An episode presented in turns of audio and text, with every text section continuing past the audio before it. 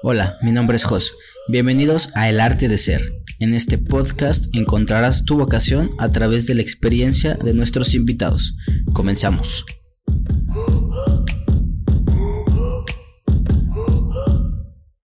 Bienvenidos a este nuevo episodio de su podcast. El arte de ser, tengo un gran invitado, un músico. Tengo muchas ganas de invitar a un músico otra vez, güey, porque hace, hace mucho no tengo un músico acá.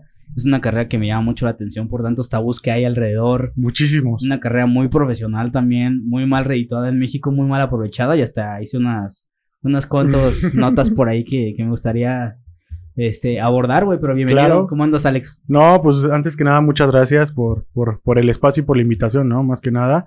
Y pues súper bien. Aquí un poquito para contarte, o más bien quitarte la duda de los tabús en el ámbito musical. Y vamos a darle, ¿no? Venga. Oye, pues para la gente que no te conoce, porfa, danos una, un contexto, una introducción. ¿Qué haces? Bueno, ¿A qué te dedicas eh, actualmente? Actualmente eh, soy músico, eh, percusionista y baterista de la banda de música del estado de aquí de Querétaro. Muchos lo, lo- nos ubicarán porque todos los domingos tocamos en el Jardín Cenea. Ahí con las personas, ahí el danzón, los mambos y todo eso, ¿no? Eso en el, en el ámbito como, como música clásica, ¿no? Vamos a llamarlo así. Pero igual, eh, soy baterista de vez en cuando con, con los amigos, algunos grupos que me invitan en los bares, en fiestas, o así como tal, mi vida está hecha de, de música, ¿no? Ahorita me platicabas y, y te preguntaba sobre los intereses de, de niño, güey, que, que muchas veces son lo que, lo que dictan tu camino y, y nunca te das cuenta, güey. O sea, tú vas creando, vas creciendo y vas creando carreras o perspectivas de tu vida profesional después Claro. y no te das cuenta que de niño ahí estaba la esencia de lo que realmente querías, güey, ¿no? Sí, o sea, es, es algo muy bonito cuando me preguntan, oye, ¿cómo empezaste, no? Y es como, bueno, vámonos hasta mucho, mucho más atrás a los cinco años, ¿no? Sí. Y entonces a la, a la edad de cinco años, más o menos, eh, mi papá me empezó a inculcar el ámbito de la música. De hecho, a mí, a mi hermano y a mi hermana más o menos, pero como que ella no, no quiso jalar en esto, ¿no? Sí. Pero cómo, cómo los, sea, cómo los introducía en eso? O sea, ¿qué les decía? ¿Qué música les enseñaba? ¿Les enseñaba a tocar? Es muy chistoso porque, por ejemplo, eh, mi papá es saxofonista y clarinetista. Entonces, desde muy pequeño yo me acuerdo que nos ponía música como clásica, ¿no? Un poquito de todo, un poquito de música de fondo de sax, de clarinete, eh, músicas de Beethoven, obras de Mozart, cosas así como clásico, ¿no? Entonces, eh, para no hacerte la largo, eh, mi papá un día así literal agarró y me llevó en... De hecho, también estoy en la banda de música juvenil de aquí del municipio de Querétaro Ya. pero desde hace changos, yo creo que ya soy del inventario, más de 15 Ajá. años, o sea, desde muy pequeño. Entonces mi papá me empezó a llevar a, la- a esa agrupación con el, con el fin de solamente ver, ¿no? Y ensayaban los conciertos y todo esto y me decía, ¿sabes qué? Quédate aquí atrás, hijito, donde estaban las percusiones. Quédate ahí y, y ahorita nos vemos, voy a ir a, a trabajar. Vaya, me quedé ahí sentadito, ¿no? Y empezaba algo muy chistoso, yo empezaba a ver como que los chavos en, esa, en ese entonces empezaban a tocar los tambores, los platillos, como que esa chispa, ¿no? Que decía, órale, está chido. Entonces llegó el punto donde ellos mismos me empezaron a, dar como cositas, ¿no? Como el pandero. Ten, toca el pandero. Ya estoy con el pandero. Yo sin saber ni qué, qué rollo de ni una partitura sabía qué era, ¿no? Ya estoy con el pandero. Ah, tiene el triángulo. Ahí estoy con el triángulo, ¿no? ¿Y tenía ritmo o, o simplemente lo tocabas como por, por inercia? por inercia, fíjate que es muy chistoso. Bueno, me comenta mi mamá y mis papás, bueno, mi mamá y mi papá, que eh, fui muy lírico desde muy pequeño. Lírico quiere decir que escuchas algo y lo replicas, o sea, el mismo sonido, el mismo ritmo, el mismo, o sea, todo sin saber qué es lo que estás haciendo, ¿no? Sí. Entonces, desde muy pequeño empecé como, como haciéndolo como juego, ¿no? Ya, cuando acordé, ya tenía, te hablo esos cinco años, ya tenía como ocho años. Y ya empezaba yo a tocar como tal en, en la banda, ahí donde veía a mi papá que estaba, ya, ya estaba con él tocando, en, en el nivel este, intermedio. Entonces era como, órale, sin pensarlo, sin nada, me empecé como a meter poco a poquito. Y fue nivel intermedio, fue nivel avanzado, y hasta la actualidad sigo ahí apoyando a la maestra Sandy, que es la directora. sí. Casi, ¿También casi- es de allá? Sí, Ya. casi, casi soy como el del inventario, ¿no? Ya. Pero es muy padre porque fíjate que eh, mi primer maestro como tal, yo tenía que como nueve años y fue de batería, era, era un ruso, se llama Sergei. Sí. Él fue mi primer maestro, ¿no? Y él me enseñó así como lo básico en la batería, pero yo, yo era como, yo quiero percusión, o sea, quiero la familia de la percusión. Entonces, eh, llegó, llegó un maestro ahí a la bandita, al, allá al municipio, de la Filarmónica, de aquí de Querétaro. Ya él me, él ya yo lo había visto hace un buen rato en ese entonces, pero como que nunca fue como de, oiga, maestro, ¿me da clase? Me daba pena, porque desde muy pequeño en, en este ámbito de la música, pues ahora sí, sinfónica, siempre nos han dicho que en la Filarmónica son como los de acá arriba, ¿no? Y la banda sinfónica, pues hay como un tipo roce, ¿no? Porque es como de yo soy de orquesta y tú eres de banda. Entonces, Si lo pudieras como comparar o aterrizar algo como bien convencional, no sé, un equipo de fútbol Ah, o ¿cómo pero, lo, cómo lo eh, categorizarías? la orquesta, primera división, Ajá, así. Y la banda, ponle que segunda división. Ya. O sea, así como de ese. ¿Y como- muchos de la orquesta pasaron por la banda? El, de hecho, ahorita en la actualidad eh, hay dos, eh, dos personas de, de que están en la orquesta aquí en, en el estado que pasaron ahí en, por la banda municipal, o sea, con la maestra Sandy. Y igual, en la banda del estado, eh, casi vamos a ponerle, somos que unos seis chavos que desde muy pequeños empezamos con, con la bandita del municipio como juego. De hecho, eh, en la bandita no te, no te dan ningún sueldo, no te, no te dan nada. O sea, ¿por qué? Porque ellos lo que hacen es darte el conocimiento, no te cobran clases, si tú, tú no tienes un instrumento que una trompeta, que un saxofón, ellos te lo prestan. Y si ven tú que vas creciendo poco a poquito, te dan un apoyo económico que le conocemos como una beca. Ya. Una beca, no vamos a decir que mucho dinero, sino que para sustentar tus camiones, o sea, como para que no dejes de ir, ¿no? Sí, y sí te incentiva, o sea, a seguirlo Sí. haciendo. Muchas veces te limitas por ese tema de que, ay, güey, no tengo para el camión. Lo escuchaba hace Sí. poco en un podcast con un jugado- jugador de fucho. Que dije, güey, pues es que me cambiaron de equipo y estaba bien lejos y la neta no tenía para el camión y, pensé dejar de ir, güey. Entonces, sí, cosas, así que sí dices, chángoles, ¿no? Incluso hay personas que, que, que han salido del, te digo, de la banda municipal, que, que no, no les pagaban ni nada, pero lo hacemos con mucho gusto para aprender. Que te puedo decir que ahorita en la actualidad conozco varios músicos que están en México en unas orquestas, que están tocando con artistas, que están en diferentes partes de México, pero que crecieron desde aquí del- de la banda pues, como un proyecto de juego, ¿no? Sí. Entonces, sí es muy bonito desde, desde ese entonces, eh, te digo, o sea, eh, ver cómo vas evolucionando musicalmente. Y pues obviamente todo no es de color rosa, ¿no? Así como de, de la noche a la mañana ya sabes tocar, ya sabes hacer esto, no, sino que sí es un como, es como los atletas. Si un atleta no, no entrena, no puede correr un maratón. Sí. Es el músico igual. A mí se me hace bien interesante, te digo, y otra vez este seguimiento como desde niños y que también tus papás siempre influyen como en esa línea, ¿sabes? Y muchas veces te influyen de una manera que ellos no se dan cuenta o tú no te das cuenta de que, oye, tienes que ir, pero es porque no tengo dónde dejarte en otro tiempo, entonces tú vas aprendiendo y es tu Sí, contexto claro. que vas aprendiendo.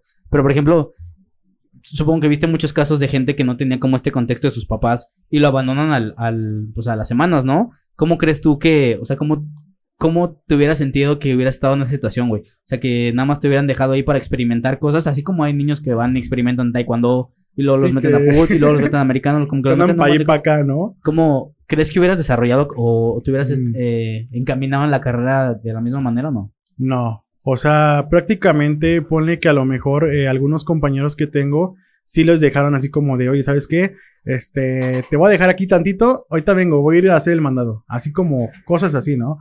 Pero eh, yo he visto, te digo, he visto casos que lamentablemente sus papás no los apoyan. ¿Por qué vas a ser músico? ¿Por qué quieres estudiar música? No, pues es que me gusta. No, es que te vas a morir de hambre. O sea, cosas así que hasta ese grado dices, chales, ¿no? O sea, mejor métete a fútbol o métete mejor a, a básquet. Cosas que dices, pero es que yo quiero hacer, hacer música, ¿no? Es algo que te apasiona. Pero te digo, o sea, está muy cañón porque igual, este, eh, pues desde muy chiquito a mí me han inculcado eso, ¿no? Eh, músico eh, es responsabilidad, más aparte es disciplina, porque tienes que estar ensayando, bueno, ahora sí, no podemos decir 24/7, pero sí constantemente, rendimiento, dejas fiestas familiares, porque mucha gente nos ve nomás en el escenario y dicen, órale, tocan muy bien, bravo, Sí. pero no saben que atrás de ese, en ese día tenías la fiesta de tu mamá, o tenías la fiesta de tu hermana, o algún familiar murió, porque a mí me pasó así, o sea, hace poquito eh, falleció dos familiares, siento fallece uno y fallece al mes el otro, ¿no? Y yo tenía que estar constantemente ahí, falleció mi abuelito y fue como de, bueno, hoy tengo concierto, es domingo en el Jardín Cena, vamos a darle. Entonces estar ahí con el, con, con ahora así como una cara falsa, así como, eh, vamos a tocar. Y por dentro estás como destrozado, pero es como que esa gente, la gente no lo ve, ¿no? O sea, es algo muy, pues muy, muy bonito que a la vez, pues se te hace como olvidarte ese momento. O sea, es algo mágico. Yo siempre lo he explicado que es algo mágico cuando estás tocando. o sea. Sí, de hecho, ahorita que tocas el tema de, de los escenarios, escuchaba en un podcast también sobre esta responsabilidad de- de- del escenario y que la gente no, no dimensiona esa experiencia del artista desde el, desde el backstage, subirte, Sí. la emoción y cómo se enfrenta el artista a esa emoción, güey, porque tú lo ves al artista románticamente bien emocionado arriba del escenario y tocando y la madre, pero justamente no sabes si se la pasó mal un día antes, güey, si se subió Sí, de la claro, chingada o sea- y cómo él maneja esas emociones, güey, se hace increíble cómo es para ti subirte al escenario Aparte de que lo haces tan constantemente en ahorita Sí. y de, de repente puede dejar, por ejemplo, pandemia, que dejas un tiempo que no, que no te subes y vuelves a experimentar ese, Fíjate ese que- momento catártico. Claro, fíjate que ahorita en la pandemia, pues ahora sí está encerrados. No dejamos de trabajar porque teníamos que estar mandando en la banda del Estado, mandando videos constantes para las redes sociales de, de la Secretaría de Cultura, de una clase didáctica, el instrumento, cosas así, ¿no? Pero fíjate que en la pandemia, bueno, a mí en lo personal, me hizo mucho reflexionar sobre el trabajo también. O sea, ¿por qué? Porque, ponle, se te hace constantemente subirte a un escenario. Ahora sí, yo siempre he dicho, los escenarios lo hace la gente, lo hace el público. No importa si es un auditorio, no importa si es un jardín, no importa si es una escuela, el escenario está. Tú eres el artista, te subes, te presentas. ¿Y qué es lo que, si, si tú estás ahí y si la gente no está, no hacen como esa mancuerna, ¿no? Entre el artista y, la gente. Fíjate que es algo muy, muy, muy padre lo que dices, esa experiencia de, de subirte al escenario. Yo siempre he dicho, el día que, que no sientes ese nervio, esa emoción, ese de chales, o sea, qué bonito, ¿no? Esa, esa magia de tan solo subirte al escenario y ver la gente que está atenta en a lo que vas a hacer. Yo creo que ese día, yo siempre he dicho, yo creo que ese día que no me emocione, que no, no, no sientes energía, ya no, ya no, no voy a ser el mismo. Sí. Porque ya sería como algo. ya ah, estás, estás muerto, o sea, murió la, la Sí, experiencia. exacto, murió ¿Cómo, como. cómo canalizas esta, esta emoción? Porque hace poquito eh, o mucho tengo tiempo ya intentando aprender de canalizar emociones específicamente, güey. Porque yo, o sea, yo, yo soy muy emocional, o sea, yo me llevo, me dejo ir Sí, como claro. gordo en tobogán y muchas veces las emociones te dominan y te controlan, güey. Y si no las canalizas, es, puede ser algo muy, muy devastador, o sea, son un hype que te dan las emociones. Por ejemplo, los artistas que se pueden escribir con canciones tristes, pues, güey, le sacan un provecho a esa Sí, emoción. claro, o sea, Lo sienten, lo desbordan. ¿Cómo haces tú? ¿Tienes un proceso para Fíjate- canalizar estas emociones o, o nada, güey? No, o sea, sí, obviamente, bueno, yo en lo personal, eh, por ejemplo, te voy a platicar una anécdota muy padre. Eh, bueno, dos, bueno, muchas. Chalas, tenemos el tiempo que tú quieras. Va que va. Lo que Fíjate que, que aparte de, de la banda, te digo, en ese entonces yo tenía como 10 años, ponle, vamos a ponerle 13 años, eh, hago una audición para una banda sinfónica infantil y juvenil de México. O sea, seleccionaban a 50 niños de todo el país. hacer una gira de dos, de dos semanas más o menos. Hice audición, pum, no quedé. Hice audición, pum, no quedé. Y mi profe en ese entonces, que le mando saludo el profe Marco, que es de igual de la fila, me dijo, pues vamos a intentarlo de nuevo. La tercera es la vencida. En ese entonces me dio el bajón, o sea, dije. de- Incluso yo pensaba así como de, ay, como que esto no, o sea, un niño de 13 años, ¿no? De como que esto no es lo, lo mío, o sea, así, ¿Cuánta gente competía o...? chales, o sea, imagínate todo el, todo el país, o sea, todo México, ponle que unas 300 audiciones para nomás 60 niños en Sí. ese lugar, o sea, ¿Y todos son de la edad o, o si había había, el máximo de límite de edad eran, si no mal recuerdo, eran 17 años, era de 10 a 17 años, así. Ya. Pero era todo pagado, así, hotel, hospedaje, transporte, comida, todo pagado. O sea, una experiencia muy bonita. En ese entonces mi profe me dice, vamos a intentarlo. Y era como de, bueno, va. Lo intento, pasan los 15 días de, de admisión de documentos, audiciones, y era un video grabado. O sea, era mi profe me acuerdo que me dijo, vas, tócale, ya te la sabes, vamos a ponerla. Y ahí estoy yo tocando y acá ni me acuerdo la neta de lo, tan- de lo nervioso que estaba. Sí. ¡Pum! Llega el correo. Felicidades, eres, este, admitido a, a la Banda Sinfónica Juvenil de México. Y era como, órale, me emocioné súper chido, ¿no? Padre, llego a México, a donde nos concentraban. Y era como de, y luego esta emoción, si no, ¿qué tal si no soy el mejor? ¿Qué tal si no estoy aquí? O sea, ese nervio que, que de un niño, o sea, yo me acuerdo hasta se me pone la piel chinita que era como de, ¿y si no es lo que esperaban? Sí. O sea, ese como dudar de ti mismo, ¿no? Entonces, me fue súper bien. Toqué incluso uno de los escenarios bien bonitos que, que siempre había querido como tocar como tal. Era, es una, es la biblioteca Vasconcelos, ahí en la Ciudad de México. Tan solo ver la biblioteca, el monstruo que es y ese nervio que dices, wow, aquí han estado muchas personas importantes eh, de México aquí presentándose y, estando aquí, ¿no? O incluso también en, en Oaxaca, en el auditorio Benito Juárez, igual un auditorio muy bonito. En, en León también, o sea, muchos eh, lugares que he estado que, que nunca me imaginé. Entonces, desde muy chiquito sí es como, he estado viviendo constantemente ese, ese como tú dices, o sea, es ese procedimiento, de ese proceso, perdón, de, de la emoción, ¿no? Incluso si ha habido emociones donde estoy tocando y, y de la obra que estoy tan metido así en, te digo, en la banda, que es una obertura o lo que sea, que me gusta mucho y que dije, wow, nunca pensé tocarla. Es más, El Guapango de Moncayo, Sí. una obra que es casi el un himno para, para los mexicanos. O sea, la primera vez que lo toqué me emocioné que dije, órale, o sea, yo no solamente lo veía en orquestas grandes, o sea, con orquestas mundialmente conocidas, y lo estoy tocando. O sea, es como esa emoción que digo, órale, jalo tacho de mi lista. Sí. O el danzón, ¿no? O sea, obras importantes. Y algo muy bien padre, por ejemplo, eh, algo que he visto mucho es, es, es poder controlarlo porque los nervios en el escenario te ganan.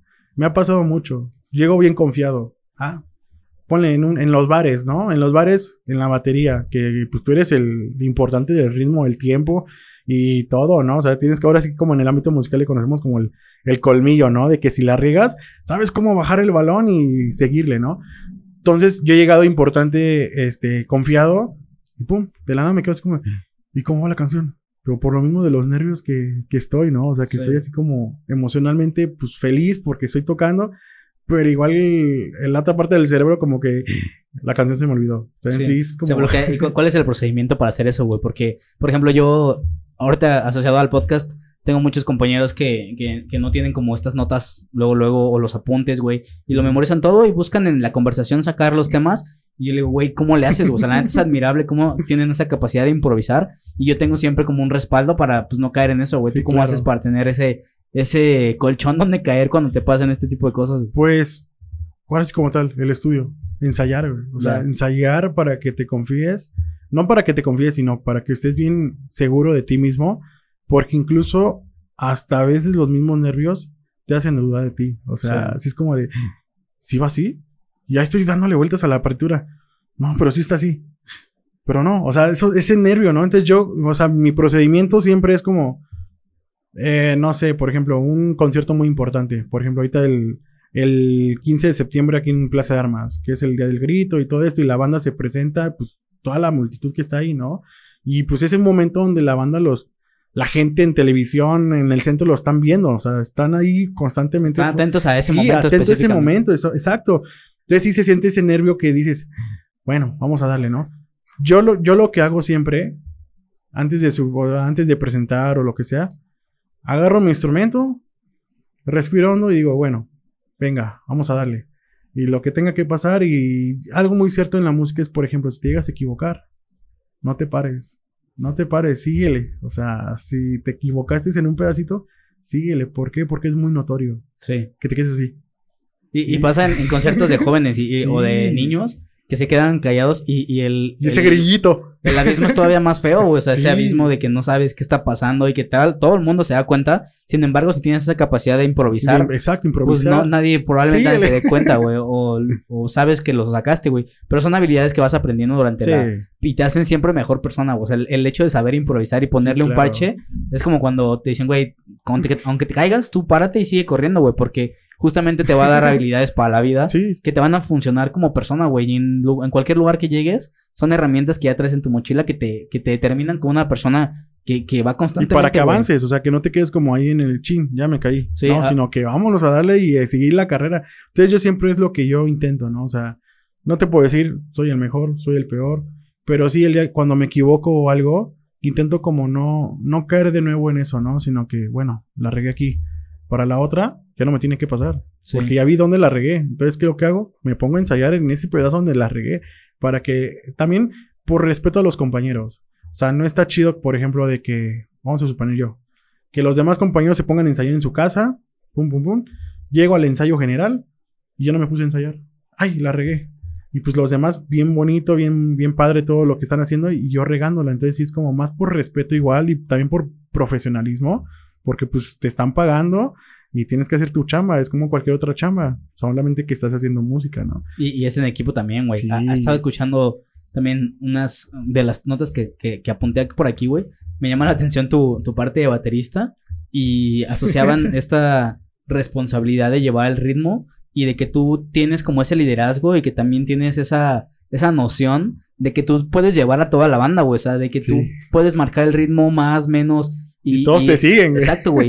Y como ese, me, me llama la atención el liderazgo que debes de tener para, para poder ejercer ese puesto, güey. No solo es tener ritmo, dominar la habilidad de tocar la batería, sino tener conciencia de que tú eres el líder y que y cómo lo planteas con, con todo el grupo, güey. Sí, claro. Te Digo, son otra vez habilidades que te sirven para la vida, el, el liderazgo, pero que lo aprendes en la música y que la gente no dice, güey, no mames, voy a meter a mi hijo a- para que sea líder a una banda siendo baterista. No, o No sea, lo entiende y si lo supiera, Está padre. más gente lo haría, ¿no? Sí, fíjate que, que en esa parte de como baterista es bien padre. O sea, yo desde muy pequeño eh, quise ser como, aparte de la percusión, me llamó, lo primero que me llamó fue, el- fue la batería, sí, la batería, ¿no? Me acuerdo que, te estaba hablando, te digo, cinco años, seis años, agarraba los cuchillos, bueno, no los cuchillos, sino los tenedores y las cucharas, y me ponía en la cocina a tocar los trastes de esos de aluminio y despostillarlos. Y me acuerdo que mi mamá me decía, Alejandro, no estés pegando los trastes. O mis abuelos, ay, ya vas a hacer tu ruido. O sea, algo muy chistoso, pero ¿por qué? Porque me llamaba mucho la atención. Entonces, eh, igual mis papás como tal, pues no tenían como el recurso para una batería. O sea, siempre yo decía, ay, un día voy a tener una batería, un día voy a tener una batería. El día que cumplo 15 años, eh, me acuerdo, es bien padre, me acuerdo que mi papá me, me lleva este, a, a una tienda de música. Me dice, vente, vamos a ver un- los instrumentos. Y ya me lleva a ver las baterías. Ya había visto una batería, pues como de dos mil pesos, así, una muy X, ¿no? O sea, Normalmente, ¿cuánto es el costo de una, una batería así? más Pues- o menos intermedia, te vale desde 25 mil hasta güey. 140, ya una muy... Madre Padre. mía. Pero por ejemplo, estábamos hablando de hasta de 12 mil pesos, pero nomás te venden tres tambores. O 15 mil pesos y nomás los puros tambores. O sea, tú te haces la bronca si tienes los fierros, los pedestales, esta es tu bronca. Yo te vendo los puros tambores. O sea, así No es. mames. O sea, es un, es una inversión que también la gente no ve. O sea, es como de, ay, tamborcitos. No, pero pues es una inversión. Unos platillos, por ejemplo, te valen, estamos hablando desde dos mil pesos, pero es una gama muy, o sea, yo siempre digo, o sea, si vas a invertir algo, tienes que invertir algo bien que Sobre no. todo en la música que, Sí. que, que se nota claramente la, el, el Deja de eso, sonido, güey. exacto, deja de eso, sino para no hacer este doble inversión. O sea, que digas, ah, ya pagué esto de dos mil, ya no me sirven. Ahora deja, compro unos nivel intermedio, me valen cinco mil. Y ahí metiste siete mil varos pudiendo comprar desde un principio. Y es que la interacción más próxima de toda la gente normalmente con la música o un instrumento es difícilmente una guitarra, pero casi siempre una flauta, güey. Que es una flauta que la venden en la papelería, entonces Sí, tu claro. primera interacción con la música es o 100 un instrumento ah, cualquier cosa, güey. O una guitarra, también hay guitarras pues de muy mala calidad que te venden en cualquier lugar y la interacción de la gente con pero cuando conoces de guitarras te metes en el Sí, mundo y dices, wow, "Wow". Yo tengo un tío que tiene una, una tienda de música y estaba, estaba constantemente con él y veía los precios. A mí me gustó, yo tocaba la guitarra en secundaria. Qué y chido. entonces iba y, y comprábamos eh, artículos para la guitarra o veías las guitarras de los demás compañeros y, y ves que realmente es un mundo bien cañón el, el tener Sí, para invertir en eso y pues apostarle, güey. O sea, apostar, apostarle a que puede o no funcionar. En este caso era para una clase, güey, Sí. nada más curricular. Pero cuando, imagínate tu hijo que te, que te diga, güey, quiero apostarle a lo máximo y tener que desembolsar ese dinero a ver si jala o no. sí. Es un pedo, ¿no? Deja de eso, sino que es algo bien, pues una pres no presión, sino que una responsabilidad también. porque Te digo, te comentaba, o sea, mi papá me llevó a ver las baterías. Yo que me acuerdo que me dijo, ¿cuál te gusta? Yo escogí una, te digo, como dos mil pesos, una, una batería que, que era de juguete, literal así. Y me acuerdo que ya llega mi cumpleaños y me dice, oye, ve a la sala, ahí hay algo para ti. Y veo la batería en ese entonces que dije, wow, nunca la voy a tener. Porque era una batería que costaba un barote. Que dije, no, o sea, tengo que ahorrar 15 años, 20 años para tenerla, ¿no? Y ver que mi papá ahora sí como tal hizo el esfuerzo para regalarme mi primer batería para decirme, ¿sabes qué, hijo? Aquí está tu herramienta de trabajo. ahora sí, si no le echas ganas o no sabes trabajar con esto, pues ya es por demás, ¿no? O sea, yo te estoy dando como la herramienta para que no, no sufras lo que yo sufrí en el mundo de la música, Claro. sino que le eches, ¿no? Entonces, es bien bonito porque ya después de buen rato, eh, me enteré que, pues, o sea, mi papá tuvo que endrogarse con, con la caja y todo esto para darme, el, pues, esa herramienta y hasta la fecha, o sea, a veces, este, o sea, ahorita tengo dos baterías, tengo esa y tengo otra que compré, ahora sí ya con, con mis ahorros, con mi dinero, y, y hasta la fecha mi papá me dice, oye, ¿sabes qué? Vende la que te di para que vuel- vuelvas a invertir en otras cosas mejor. Pero digo, oye, jefe, pues no, o sea, esa me Sí, la regalaste. sentimientos Sí, que exacto. Que digo, vale sí, más la batería Sí. por el costo de- del Sí, artículo claro. que, o sea, lo, sin- lo sentimental. en- Sí. y pasa mucho en la música, ¿no? Que los Sí. artículos tienen mucho valor. Por ejemplo, mi papá también trabajó mucho tiempo en la tienda de, de música y, y conserva con mucho cariño, especialmente una guitarra, güey. Y es probablemente valga, no sé cuánto dinero, pero es más lo sentimental. sentimiento. Que yo tenía una guitarra que le regaló mi papá a mi mamá y una vez se rompió de, de la, ¿cómo se llama? ¿Dónde van las cuerdas? Ah, del brazo. Bueno, del brazo, pero, pero exactamente no se partió por la mitad del brazo, sino como, como, como que se rajó, güey. Ah, ok. Y me dijo, no, no mames, sí se puede, sí se puede arreglar. la llevé con mi tío y quedó bien chingona, pero es ese mismo cariño que le tienes Sí. al instrumento de, güey, tienen que quedar chingona, se puede arreglar y cuídala más, cabrón, no mames, pero Sí, por lo... El sentimiento, o sea, más güey. que nada. O sea, ese, ese, ese valor sentimental. Es como te dije, o sea, yo tengo todavía mi. Tenía el par de baquetas que la primera vez que las compré, bueno, que me regalaron. Creo que de las dos, nomás tengo una, pero ahí la tengo así que la veo y digo, órale. Fue Sí, con la, baqueta. Sí, fue que dije, wow, con la baqueta que empecé, con que Sí. empezó este sueño, ¿no? Es como te comentaba, o sea, no, no es de la noche a la mañana, o sea, es constantemente tocar puertas, o sea, tocar puertas. Hace ratito te decía también que, que hay muchos tabús, o sea, te vas a morir de hambre. O sea, más bien depende desde qué punto lo ves. O sea, yo sí, sí, sí, ojalá que estén viendo los papás este programa. Igual, este, si su hijo quiere seguir este, eh, en el ámbito de la música o les gustaría estar en el, mu- el mundo de la música, apóyenlo. La neta, es, un, es algo bien padre porque luego me preguntan, oye, ¿y tú lo sientes como trabajo? Y es como de, no, o sea, Sí. Es que eso es lo padre, vivir sí. de lo que te, de lo que te gusta y de tu arte. Ahorita me quiero irme a dos cosas. El sí, primero, claro. va. La primera es, eh, bueno, una de, ellas es el tema del dinero y, y cómo vivir de esto. Pero la primera es que muchas veces no detectamos a alguien que tiene el talento para hacerlo, ¿sabes? O sea, no tenemos un perfil categorizado para el artista, güey, ¿sabes? Tenemos el perfil categorizado para el abogado, para el biólogo, para el bombero y a veces para los claro. policías.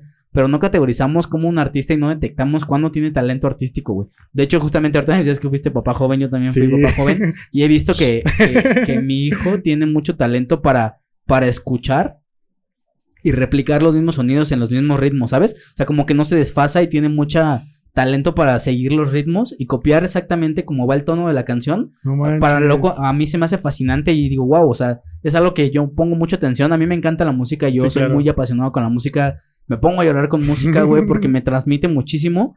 Y, y ver cómo él también tiene esa, esa apertura a poder apegarse a un ritmo que, que creo que hay mucho talento, ¿sabes? Pero como estoy desinformado, no, no voy.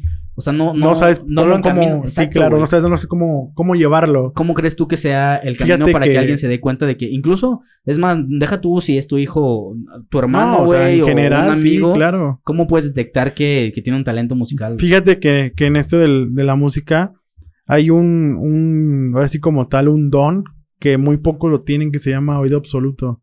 Este eh, oído absoluto, eh, supongamos que de 10 personas, solamente 4 lo tienen o, 3 personas lo tienen.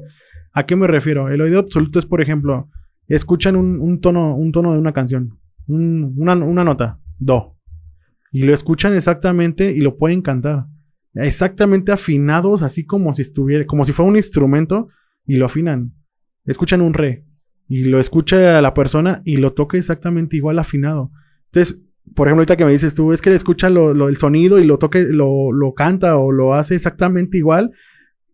Pues yo te diría, la neta, toma cartas en el asunto porque sería, si tiene oído absoluto, puf, creo que sería la envidia de todos los músicos, porque ese, es- ese don que, que es el oído absoluto, todos los músicos, te lo he puesto literal, todos los cantantes, los pianistas, todo el mundo de la música, estaría, quisiera tener ese don. ¿Por qué? Porque no estaríamos batallando con la afinación de que, ah, uh, no, sino que es, es más, sin pensarlo, lo, lo cantan y, y afinado. O sea, por eso te decía, es, yo te recomendaría que la verdad tomes cartas en el asunto, porque ahorita que me dijiste eso de, no, es que escuche este, el tono y lo replique y todo eso, puede que tenga oído absoluto porque es muy pocas las personas que tienen. Y desde niño lo hacen como juego. Y uno como papá dice, ah, ay, le salió igualito. Pero ya si lo vemos desde otro punto de vista, decimos, órale, qué chido y qué mejor manera de empezar a trabajar desde muy pequeño. Ojo, no explotarlos, o sea, nada que ver, sino que ayudarlos porque sin, qué tal sin querer queriendo le gusta el mundo de la música y qué mejor manera apoyarlos desde pequeño para que... Es muy chistoso. Un futbolista pone que tiene que debutar a los 15 años, a los 17, 18 años. Así en primera, pone en primera división a los 19. En la música es casi parecido. Si a los 17 años no llevas un nivel más o menos avanzado, no puedes entrar a un conservatorio de música o a una escuela clásica, digamos. ¿Por qué? Porque eres muy grande. Eso era antes. Ahorita, gracias al sistema en cuestión de la música, hay muchas escuelas aquí en Querétaro que ya que no importa ahora así como la edad. El chiste es de que tengas ganas. Y obviamente son escuelas de pagas, son un poquito cariñosas, pero te van a enseñar. O sea, en eso, pero en una escuela como tal eh, pública en música sí te piden como un límite de edad. Entonces, yo, yo en lo personal les diría, ¿saben qué? Si sus hijos escuchan el ritmo y lo replican, qué chido, porque puede ser una persona lírica, una persona lírica, lo, lo que les comentaba, que escuchan el ritmo y lo tocan sin querer queriendo. Y dice, órale, qué chido, se le grabó.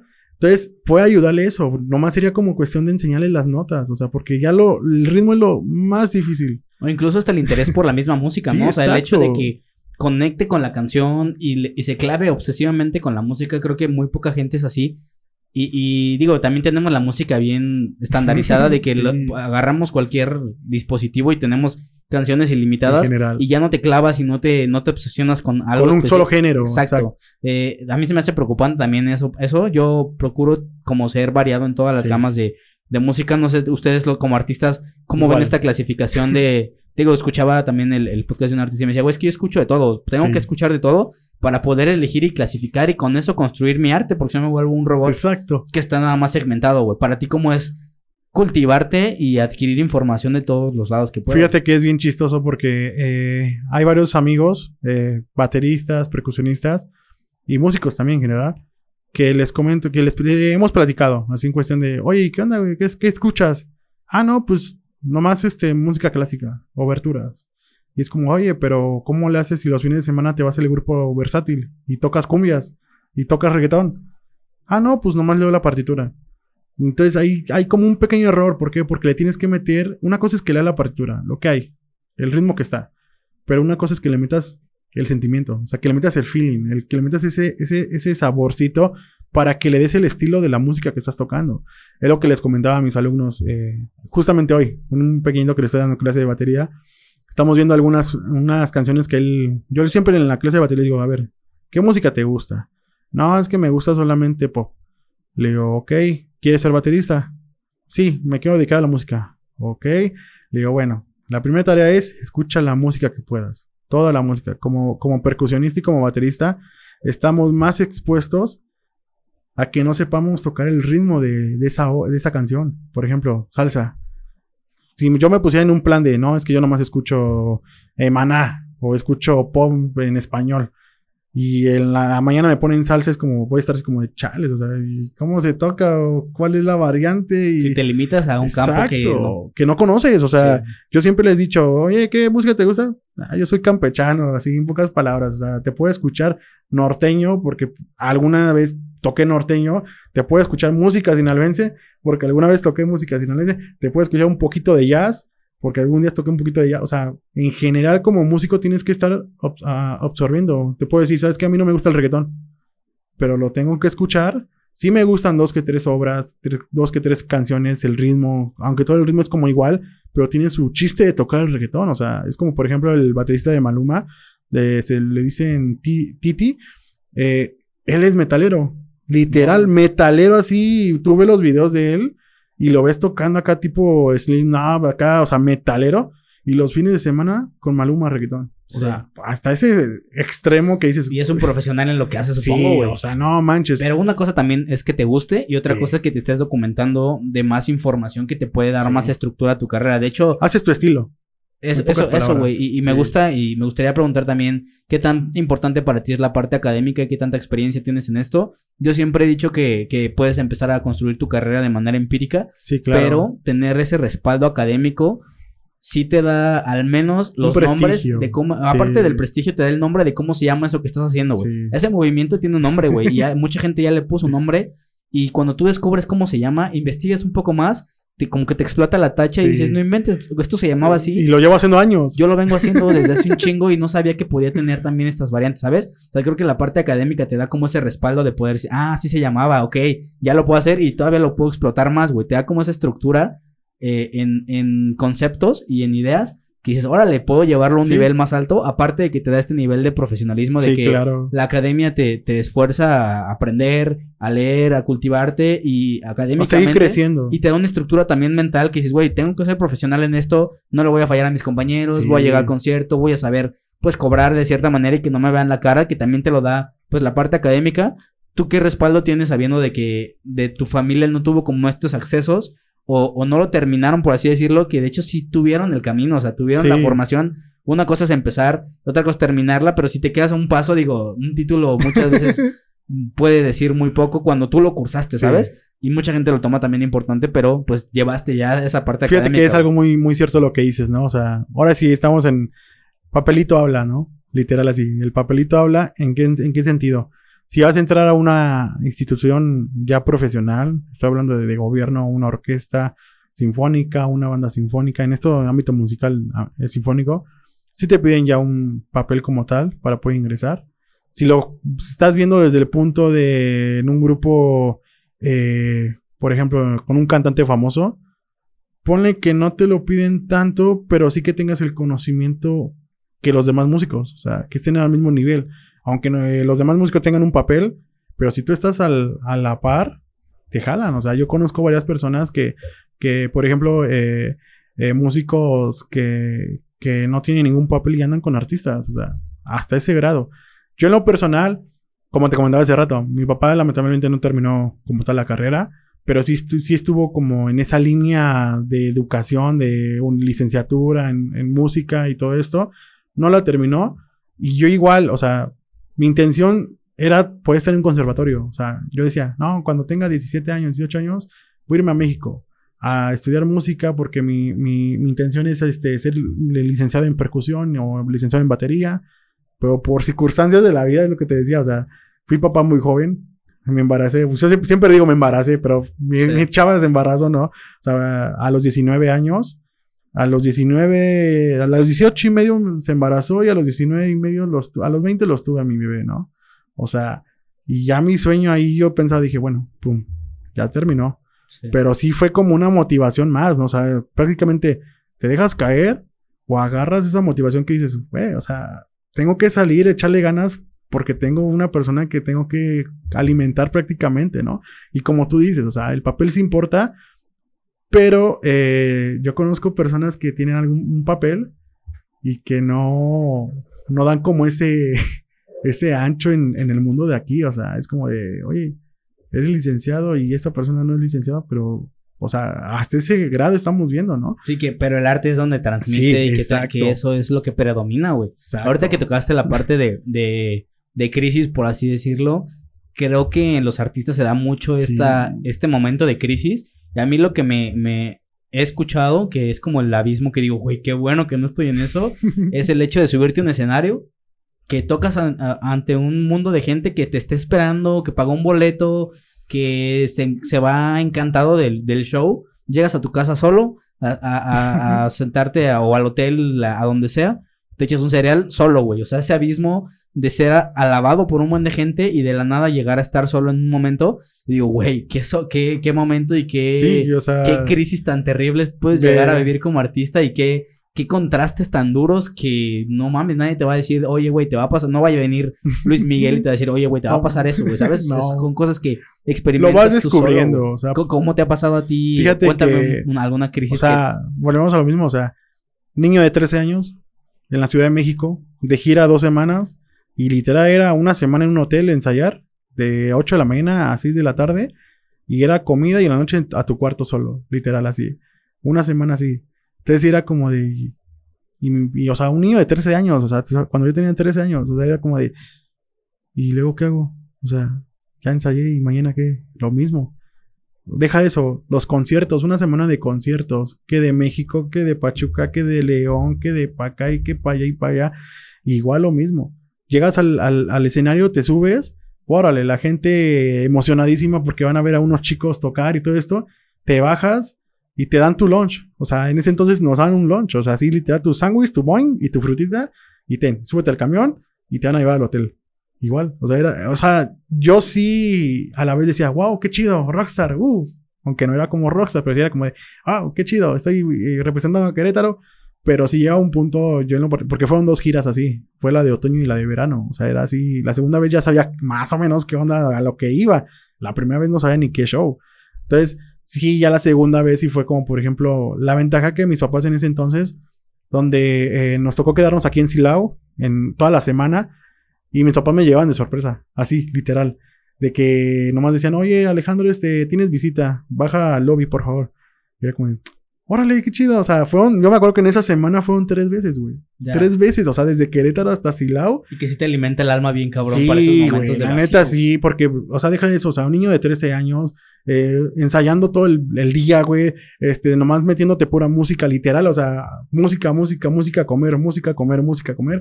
Y la neta, ver a tus papás que digas, ah, no manches, qué chido, o sea, vinieron a verme, a, a visitarme hasta acá, qué cool, ¿no? O sea, sí te alimenta el alma, como dices. Igual hasta ahorita, por ejemplo, cuando veo a mis papás, bueno, a mi, a mi esposa y a mi hija ahí en el jardín Senia, que me acompañan a veces a, a los domingos, que los veo desde arriba, digo, ah, ya está, allá está mi hija, ya está mi esposa, pues me emociono, o sea, porque al final de cuentas digo, wow, qué chido, o sea, qué padre que, que la familia esté atrás de ti y vean como ese crecimiento. Y la ventaja, fíjate que es bien bonito, porque yo conozco varios compañeros que sus esposas o sus parejas los dejan. Sí. Porque le dicen, es que nunca estás conmigo los fines de semana, es que no sé qué. Pero, o sea, encontrar una pareja que te agarre el ritmo literal. Yo me acuerdo que cuando era, era mi novia, mi esposa en ese, en, ese entonces, güey, o sea, hubo una ocasión donde me ayudó a cargar la batería. Así literal, o sea, me dijo, no, pues, oye, este, le decía, no tengo para el taxi. No, pues vamos al camión, ¿no? Es que traigo la batería. Pues, ¿qué tiene? Yo te ayudo o sea, en ese grado, güey. O sea, neta, sí, para que una chica, o sea, te estoy hablando que teníamos como 17, 18 años, para que tu novia te diga, pues en cambio, güey, yo te ayudo. O sea, alineada con el proyecto totalmente, porque, güey, es que también el hecho catártico que, que, te lleva ver a alguien que está haciendo lo que le, lo que le gusta, alguien que tú quieres, que hace lo que le gusta todos los días, ha de ser fascinante. O sea, se contagia, se transmite, y, y, eso es un, es un privilegio, güey, que muy poca gente vive realmente poder vivir de lo que quieres. Obviamente, como todo tiene un sacrificio, tiene un proceso bastante largo, güey, pero la gente a tu alrededor también se alinea a eso y al final te apoyan, hace, equipo con ellos. Sí, una mancuerna, o sea, la neta, por ejemplo, te voy a contar una anécdota bien chingona. Eh, yo conozco a, un compañero que se llama Poncho Viramontes. Él estuvo en La Voz México. Yo a él lo conocí bien cagado. O sea, me acuerdo que había, a mí me, eh, me, habían invitado a TV Azteca aquí en Querétaro hacer nomás como el anuncio, el comercial de México tiene talento. Me... ¿Pero de qué ibas a salir o cómo iba a ser? Así, o sea, literal tocando la batería, nomás como el promo, o sea, literal así de, incluso este Iker. ah, gran saludos para Iker. O sea, te dijeron, güey, ponte aquí, toca este pedo y di esta frase o cómo? Así literal, oye, ¿sabes qué? Este, vamos a hacer el promo de México tiene talento, este, eh, ¿quieres venir para acá? Este, ah, le va, bájalo. Y ya, sí, este, toca algo, te vas a una entrevista y sirve que también te quedas para las audiciones. O sea, te late, órale, va, chido. Yo no iba con, la intención de quedarme. O sea, yo dije, la neta, hay personas, yo siempre he dicho, tú estás aquí, arriba de ti hay un cabrón. Arriba de ti hay uno más cabrón, güey. Y arriba de ese cabrón hay uno más cabrón. Y así, güey, una, escalera, güey. O sea, una escalera. Entonces yo siempre le he dicho, o sea, yo no soy bueno ni malo hago mi chamba, hago lo que me corresponde. Y en ese entonces yo iba con esa mentalidad. Dije, ah, qué chido, porque es bien chistoso. Eh, otro, otro lado de yo, hice un curso ahí en TV Azteca también de conducción, en tele y todo esto, que duró más o menos como tres meses. Entonces, a mí siempre me ha latido esto de salir en, en entrevistas. O sea, si no fuera músico, siempre me han dicho, oye, si no fuera músico, ¿qué sería? Digo, la neta sería como la Pati Chapoy, güey. O sea. Ya, de, echar chisme. Sí, güey. No Ajá. echar chisme, sino Pues que. ya ábrete un podcast. De hecho, esta conversación estaba fluyendo bastante chido, lo Sí, cual se ve que tienes esa habilidad podcastística. Gracias, o- gracias. O, de los medios, güey. la Sí, o sea, está me late mucho esto. Por eso te ahorita que llegamos te dije, oye, está chingón, güey, está chido tu estudio. Sí. O sea, me late todo esto del ámbito de esto, ¿no? Entonces, en ese, en ese entonces conozco a este chico, a este chavo, se llama Poncho. Y su papá me dice, oye, ¿qué onda, güey? ¿Tocas en un lado? o ¿Qué? Digo, no, pues sí. En ese, en ese entonces yo estaba estudiando, güey. Sí, estoy estudiando, pero eh, como tal no toco los fines de semana. Oye, este, es que tengo a mi hijo que va a participar también en el, en- en el promo. Ah, órale, va, ya me lo presentó. Entonces yo y Poncho, desde ahí como que hicimos mancuerna, güey. O sea, fue como de, oye, güey, ¿tú tocas guitarra? Sí, güey, güey, yo toco batería. Oye, vamos a hacer algo. Y así quedó, güey, así. Yo dije, ah, pues, ¿Él era de aquí de Querétaro? sí, él es de aquí, güey. Entonces yo dije, no, pues a lo mejor, pues, nomás quedó hasta ahí como ese conocimiento de, ah, de habla, O sea, ¿no? esa interacción. Deja de eso, güey. A los 12, a los 15 días nos hablamos. Oye, güey, vamos al centro a botear, güey. Botear, para los que no conocen, es como, por ejemplo, este, literal, te vas a las plazas de aquí del centro de Querétaro y te pones y él tocaba la guitarra, güey. Yo, ten- yo no tenía un cajón peruano, que es este cajoncito de madera que se sientan y pegan con la mano. Yo no tenía, güey. Él consiguió uno. Me dijo, güey, ya conseguí un, un cajón peruano, güey. Vente, güey, vamos al centro. Cámara. Pues ya nos conocimos ahí en, en México, tiene talento, güey. Y nos fuimos al centro, güey. Y empezamos ahí, güey, a botear. Llevas tu bote. Sí, literal así. Es más, Para que te den dinero, güey. sí, o sea, es más, agarrábamos la funda de, de la guitarra, güey, la ponemos ahí.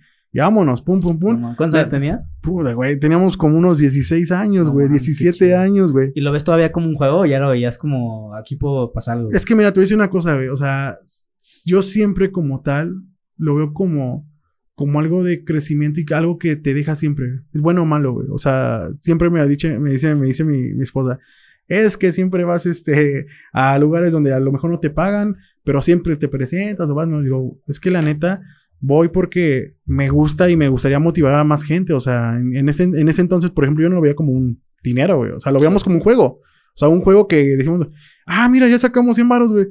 Ah, vamos para las tortas. Y ya nos fuimos a comer tortas, güey. O llegaban los de inspección, güey. O sea, que agarraron y decían, oigan, joven, este, quítense de aquí. Este, no pueden estar aquí haciendo ruido. Y ahí nos íbamos, güey. Y nos íbamos a otro lado, güey, a Plaza de Armas, güey. Vámonos allá, güey. Ya nos quitaron. Vámonos al, al guerrero, güey. Allá no hay, no hay policías, güey, ni nadie. Y nos íbamos así meneando, güey. Ahí empezó esa bonita amistad, güey. Que te puedo decir que, que incluso pues, hasta yo le dije, güey, vamos a hacer un proyecto. Va, vamos a hacerlo. Oye, güey, no tengo cajón, güey. Y, y él, él incluso sí me dijo como de, bueno, este, pues ya luego me avisas. Güey, o sea, mm, le pedí prestado dinero a mi papá, a mi mamá, a mis abuelos, y a mi papá me acuerdo bien bien. Le dije, oye, pa, quiero un cajón peruano, pero no tengo dinero. Igual, me apoyó, güey. Pagamos Sí. un pinche cajón como de cinco mil varos. Y No le dije, le dije a Poncho, güey, ya tengo cajón, güey. No mames, sí, güey, lo compré para hacer música. Y ahí empezó, güey. Y bien chistoso. Yo siempre he dicho, y hasta la fecha lo hago, güey. Cuando veo una persona que está tocando en la calle, güey. O sea, me veo como, como cuando empecé, güey. O sea, literal así, o sea, el estar este sentado tocando, o sea, si veo una persona con guitarra, güey, yo siempre procuro darle 10 pesos, güey, 15 pesos, 20 pesos, porque sé que en ese entonces, güey, 10 varos para mí decíamos, güey, ya tenemos para el agua, güey. O sea, eran 10 varos o 5 varos. Oh, güey, ya tenemos para los chicles, güey. Si O sea, te proyectas en la historia de sí, esa güey, persona. o a mí me pasa también, mi sí, cabrón, cuando de repente me trepaba al camión y veía gente rapeando y que plantean un sentimiento o algún problema que traen ellos Sí, y lo expresan a través de la música. Yo admiro el talento que tienen de que, güey, podrían estar. Y ellos justamente dicen, güey, Sí, podría estar robándoles, güey, pero las voy a Sí, cantar. o sea, dices, no mames, o sea, cómo apreciar el talento de estas personas que vienen aquí y de cierta manera es algo catártico el, el poder expresar tus sentimientos a través de la música. de la música. güey. Pero aparte compartirlo con la gente y que, que tengan un fondo también de que te estén dejando un mensaje. Eso está bien cabrón, güey. Me quiero ir como a la parte de los mensajes y cómo trasciende tu trabajo. ¿Te has dado cuenta o te has, Fíjate, es bien has- bonito, has güey. dimensionado que Sí, puedes tra- güey. cambiar la vida de la gente, güey? Sí, güey. Por ¿Cómo es para ejemplo, este- bueno, para mí, hace, hace rato, güey, o sea, con un alumnito que tengo, güey, que se llama Leo, güey. Este, yo con él estoy dando clases más o menos como tres, cuatro meses, güey. Desde que él llegó conmigo, güey, a, a que yo le dé clases, güey, no sabía nada, güey. No sabía nada. O sea, no sabía ni leer, güey, prácticamente. Ponle que sí sabía lo súper básico. Cómo pegarle a los tambores y ya, güey. Pero porque yo le comenté a él, oye, ¿tú has tomado clases o qué rollo? Siempre cuando llega una persona conmigo, güey, yo siempre como que intento ver de dónde viene, güey. O sea, cómo, cómo le surgió esto. Porque me han llegado chicos, güey, que la neta, eh, niños de nueve años, que, que en lo mal la mamá lo va y lo avienta, güey. O sea, Sí. como decíamos de un principio, ay, aquí te lo dejo, güey, ahorita, ahorita vengo. Así literal, güey. Que yo siempre he dicho, los maestros en general, güey, somos eh, psicólogos, güey. Somos doctores, güey. Somos este todo, güey. ¿Por qué? Porque me han llegado alumnos que me dicen, oiga, profe, es que hoy no quiero clase. Y dices, güey, o sea, ¿qué hago? O sea, ¿cómo, cómo, cómo lo puedo ayudar o qué rollo, no? Entonces, ¿por qué? Es que eh, tengo un problema con mis papás. Es que escuché esto y esto. Y creo que se van a separar. Y es como de, chales, o sea, yo, yo cómo puedo ayudarlo, ¿no? O sea, sí tienes que estar como que con esa mente y, y ese, esa posición, ¿no? O sea, de poder ayudar y poder eh, que no se caiga, güey, porque tú, está en tus manos. O sea, yo siempre les comento cuando me digan cosas les digo, mira, no pasa nada, van a estar bien. ¿Qué te parece si hacemos música para olvidarnos? Y ves al niño, güey, como llegó y cómo se va, con otro chip, güey. O sea, como con otra mentalidad que dices, órale, hoy le pude hacer su día. A lo mejor una hora no pensó en ese problema que tiene en su casa y esta hora se la disfrutó. Igual te digo, con este pequeñito Leo, este, como llegó y hoy que lo estoy viendo, o sea, hace rato hasta literal que en la clase que ya me emocioné, güey. O sea, llegué al punto donde dije, wow, qué chido que en cuatro meses, tres meses, como llegó ahorita, como está tocando, o sea, no sé cómo lo hice, cómo le pude enseñar, güey. O sea, me quedo yo pensando, o sea, dudando de, de, mí, de, de uno mismo, que digo, wow, o sea, pero al final de cuentas es bien bonito ver cómo, cómo va evolucionando la persona, güey. O sea, cómo, ¿Y cómo le cambias la vida con, Sí, con tu güey, música, güey? Sí, güey. O sea, con la música, por ejemplo, en la batería, güey. Hay personas que me han llegado como enojadas, güey, así. Y yo me digo, a ver, eh, te doy cinco minutos, toca lo que quieras. Y lo toca, güey. Ah, Le digo, nomás no rompe los parches porque Sí, están caros, ¿no? Sino que para que se empiece a desestresar, güey. Llega ese momento y ya. O sea, se transforma y ya empezamos con la clase. O sea, es bien bonito ver cómo tú como persona puedes eh, impartirle o puedes como eh, eh, meterle ese, ese sentimiento o ese, ese chip que le diga, ¿sabes qué? Qué chido que estás conmigo porque a la vez te quiero ayudar, ¿no? O sea, yo siempre les digo, yo te voy a enseñar como a mí me hubieran gustado enseñar, güey. O sea, por si te dijera que tuve un maestro que me, que me, una- un maestro, no voy a decir nada, nada, pero no. Ay, no, qué malo, qué malo al profe. no, no, no, no, no, no, nada, nada. Tengo un maestro, bueno, tenía un maestro que llegué, güey. O sea, te estoy hablando que hace más o menos como unos siete años, güey, ocho años, güey. Yo siempre procuraba, procuro hasta la fecha como tomar eh, clases con maestros. O sea, no es como de, ah, ya sé y ya. No, sino seguir capacitándome. Es igual, te digo, como un deportista. Seguirte preparando mentalmente, este, técnicamente, todo. O sea, igual yo procuro como prepararme. Y este maestro agarra y me dice, ¿y por qué vienes conmigo? Y le digo, no, pues es que quiero aprender y quiero, quiero, pues seguir aprendiendo. Pero es que como percusionistas como tú, por eso a nosotros nos tachan de ignorantes. Y fue como de, ¿Pero por qué te, por qué te dijo eso? así, así, de la nada. O sea, así. y fue como de, ok. Y así estuvo conmigo, güey. O sea, constantemente un buen rato hasta que la neta yo llegué a un punto donde le dije, oiga, maestra, pues, o sea, vengo a que me dé clase o vengo a que me de- aviente tierra o a que me diga de cosas. Y ya, o sea, cosas así que digo, güey, o sea, en vez de motivarme, que diga, wow, estoy tomando clases con esta persona, me da el bajón, güey. O sea, yo por eso dije, ah, bueno, ya por salud mental, bye, ¿no? O sea, yo sé que, que lo hice de buena onda, poder ir con ella, poder ir preparándome. Entonces yo siempre les digo, yo te voy a enseñar como a mí me hubiera gustado enseñar. O sea, ¿con qué? Con, con técnica también. La técnica es súper importante, güey, para un baterista para un músico. O sea, los músicos, los guitarristas, les da tendonitis, güey, de tanto tiempo estar así, que a lo mejor lamentablemente no calientan, güey. O sea, no calientan, es como un deportista. O sea, el, artista y el deporte es lo mismo, güey. ¿Por qué? En el, en el baterista somos muy, eh, tenemos la posibilidad más de que nos den calambres, tendonitis. Entonces, por ejemplo, es como si yo llegara ahorita a tocar a las 10 de la noche. Y si no estoy 5 minutos, 10 minutos antes estirando, o sea, los movimientos que te ponen en el, en el kinder, en la primaria, güey, que haz círculos, que estira las manos, que haz acá, que haz allá, o sea, estos movimientos que son muy fáciles, que todo el mundo lo conoce, el percusionista y baterista lo tiene que hacer también, porque llega momentos, o sea, a mí al principio me yo no sabía todo este rollo, güey, o sea, el otro día decía, ay, ¿por qué me duele la espalda? Y era como, ay, no sé, ay, me duele bien feo el hombro. Y me puse a investigar, o sea, dije, güey, o sea, algo estoy haciendo mal. El cuerpo lo está resintiendo. Y es eso, o sea, más bien Sí, el cuerpo que- no está acostumbrado a, todas No, esas, a toda esa energía canalizada en un solo Sí, punto, güey. Los, artistas o los que cantan también, güey. La garganta, güey. Y se transmite también a la espalda, güey. Y, y- y es algo O que sea- tú no lo, no lo, o terminan súper cansados, güey. O sea, Sí. porque los músculos están trabajando constantemente. Todos, todos. Y, y está, está bien cabrón, güey. O sea, ¿cómo, ¿cómo puedes exigir a tu cuerpo en un nivel increíble y ni siquiera te estás dando cuenta, pero realmente sí lo estás llevando a un nivel que, que pues no, nadie se imaginaría, güey. Ahorita retomando el tema un poquito y, y volviendo a la parte de cómo monetizar y vivir de tu arte, supongo que en un momento también que llegas, ahorita me dijiste que, que ibas a bares y te daban 100 varos, Sí. una chela y tu hamburguesa, y que en ese momento sabían a gloria, pero la gente que le interesa esto tiene que también observar el panorama amplio. güey. O sea, Valorar, güey. que se puede también ganar de esto, tanto como quien va a pagar como el que va a cobrar. Sí. Se puede vivir de esto siempre y cuando tú estés dispuesto a sacrificar un Literal. chingo de cosas, Sacrific- esforzarte y, y saber que va a haber un futuro y confiar también en tu talento y en lo que vas a hacer, güey. ¿Cómo es estas primeras oportunidades para profesion- profesionalizarte? Fíjate. ¿O cuál crees tú que sea el camino para empezar a, a decir, ¿sabes qué, güey? Sí, deja, güey. Tengo un amigo, ahorita voy a- haci- haciendo un poquito comercial a él, güey. Él es pianista, güey. Y este estuvo en la escuela de, de piano. Toda su familia también estuvo muy invo- involucrada con Ah, la qué música. chido, qué chido. Y ahorita empezó a hacer TikToks, güey. Y hace canciones que la gente le escribe y, y el güey las toca. Y hacen vivos. Y ahorita creo que es de los streamers de TikTok más Qué grandes chingón, localmente. Pero porque el güey encontró el medio de darse a conocer. Y tiene un estudio fenomenal. Y el güey Qué es un cabrón güey. tocando. Y también va a bares, toca allá, toca en bodas, toca. Y, y tiene una carrera bien chida. Y que ahorita la interacción que tuvo con ese, ese hype con redes sociales. Qué le está chingón, encantando, güey. Y el güey está feliz haciendo eso.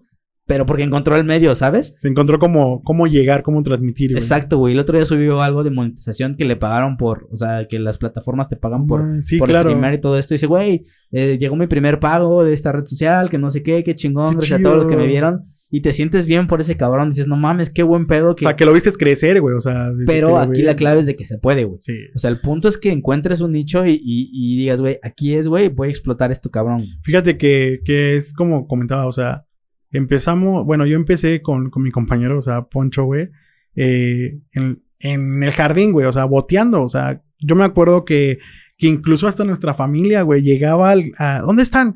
No, pues en Plaza de Armas, va, güey, o sea, tenemos una foto, güey, con su familia de él y mi familia, ahí, güey, o sea, nos, yo, y él, yo y él tocando, güey, y la familia atrás, güey, o sea, una selfie bien chida, güey, que luego la hemos visto y dijimos, güey, ¿te acuerdas cuando boteábamos? No, pues que sí. O sea, te puedo decir que en unas dos horas, tres horas, güey, ganábamos 100 varos, güey. 150, güey. Pero lo hacíamos con dos, con dos cosas, güey. Una, darnos a conocer, güey.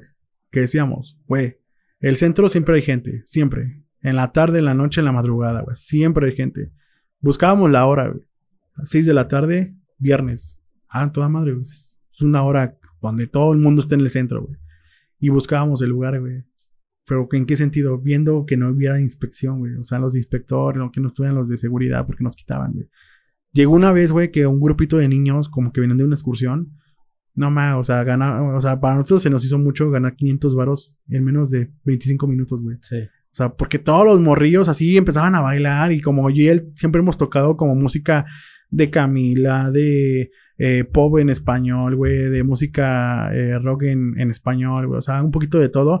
Entonces lo tienen los morros bailando, güey, poniendo 5 pesos, 10 pesos. Y lo hacemos con la intención de que la gente se, se o la gente se ponía a bailar, güey, viendo cómo generar dinero, güey.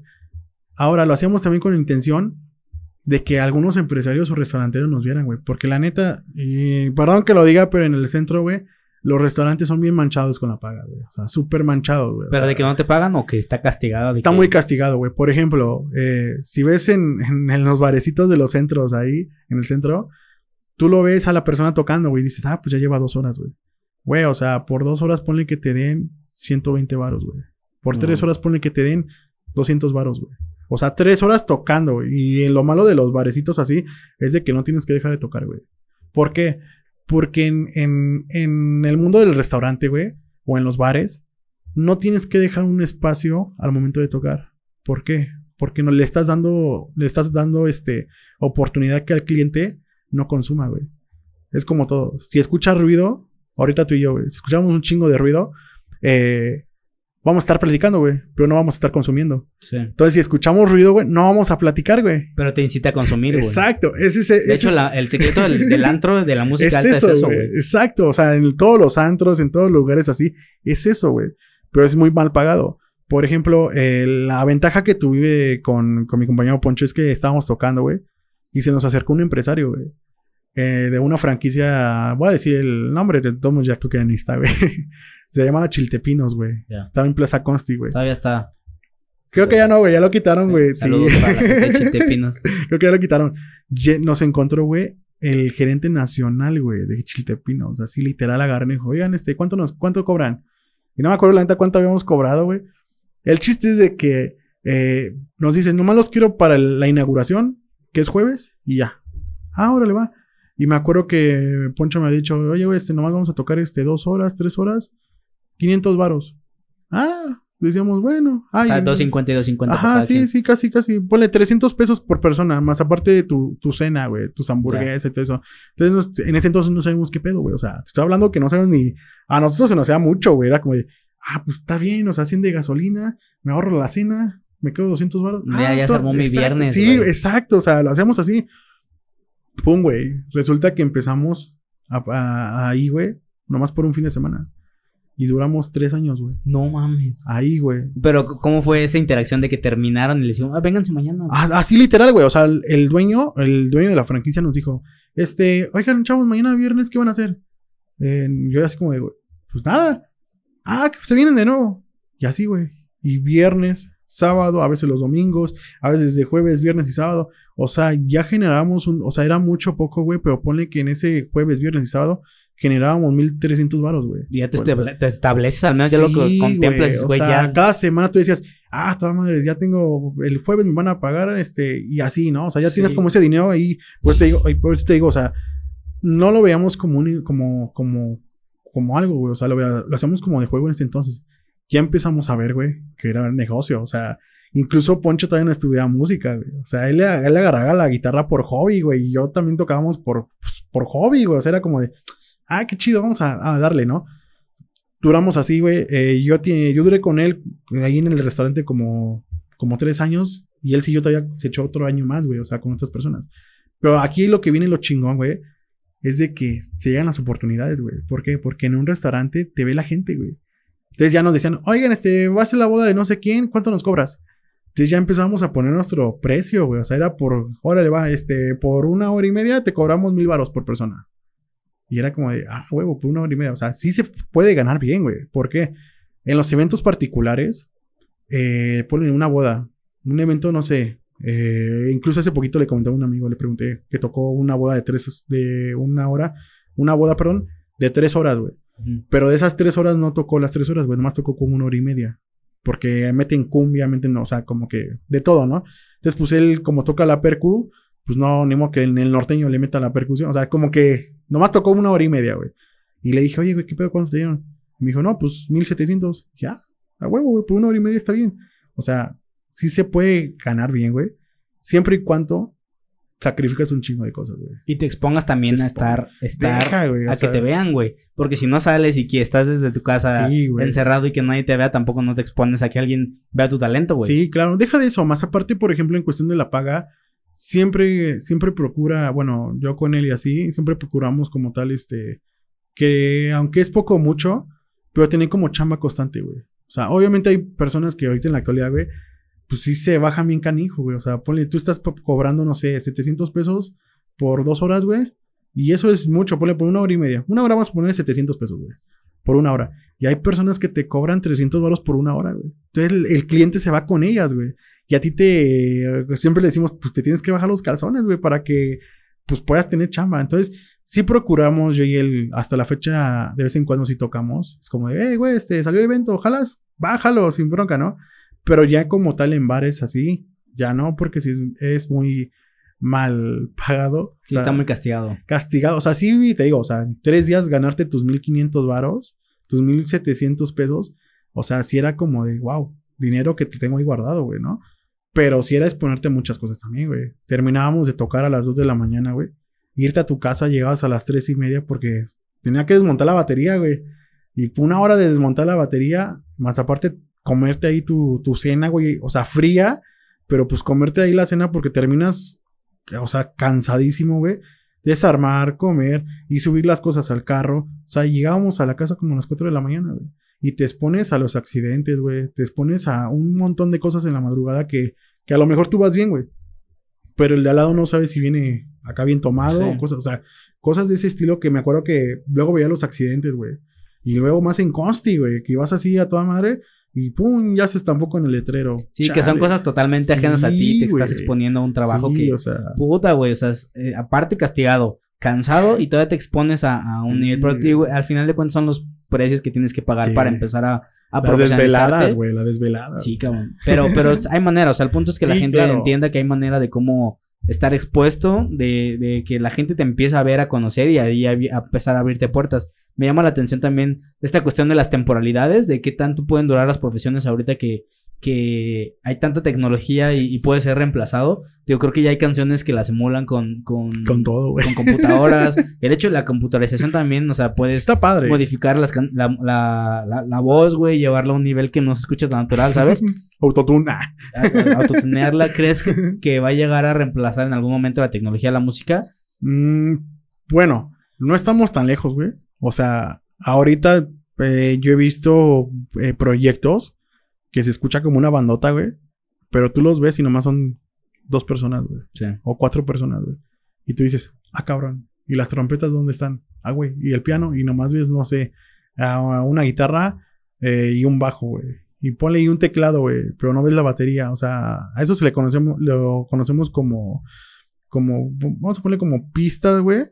Pero, pues, tocas encima de la pista. Por ejemplo, si tú eres guitarrista, güey, pues obviamente en la pista no va a aparecer la guitarra, güey. Tú te subes arriba, ¿no? Entonces, puede que... eh, lo veo un poquito difícil, güey. Porque también se perdería como el show audiovisual, güey. O sea, o sea, si tú estás pagando un grupo es para ver música en vivo, ¿no? Ponle que sí, de vez en cuando no llegue, no sé, un, un integrante y tengas que meter la pista de él, güey. Pero yo, yo estoy a favor y en contra, güey.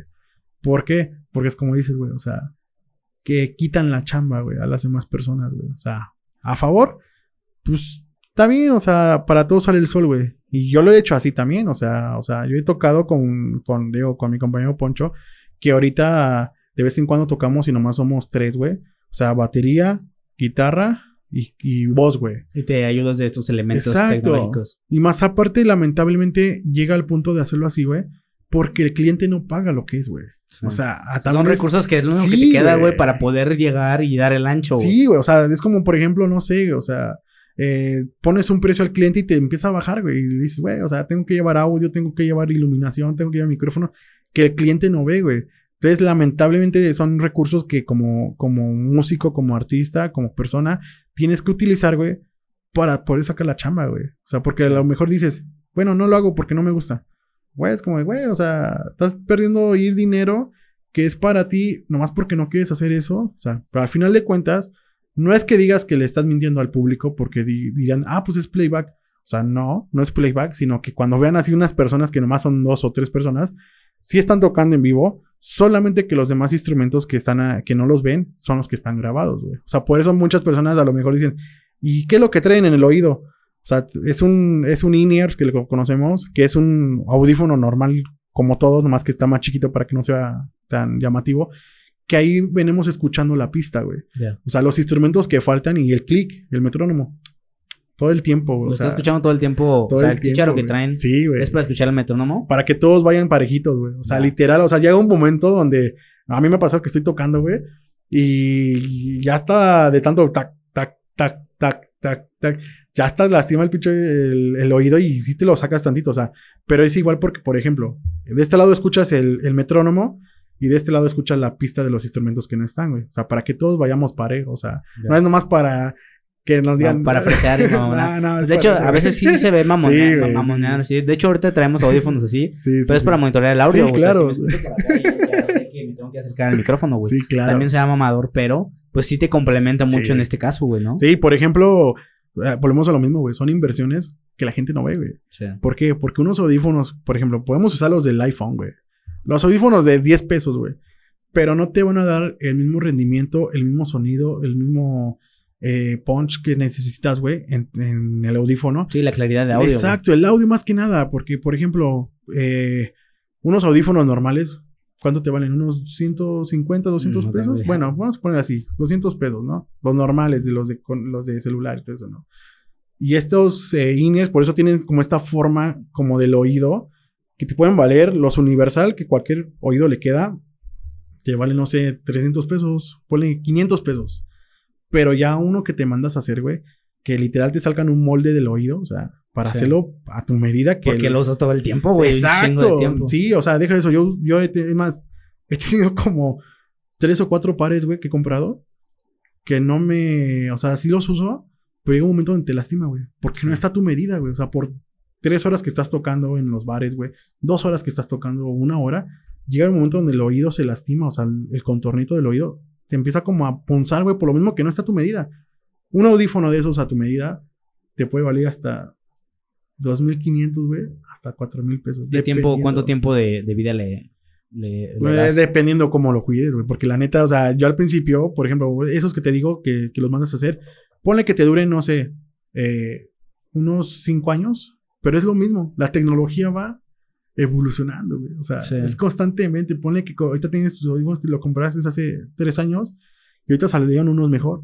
Que se escucha más claro, más, o sea, bajos, Son más medios, elementos para que tu música siga Pero siendo fin- a eh, nivel alto, güey. Exacto, pero al, final de cuentas va a ser lo mismo, ¿no? O sea, por ejemplo, unos micrófonos de batería que también a veces, lamentablemente, a lo mejor la gente dice, ah, pues son los del ingeniero del audio los que lo compraron, ¿no? O sea, mis micrófonos que compré, güey, y es bien chistoso, güey.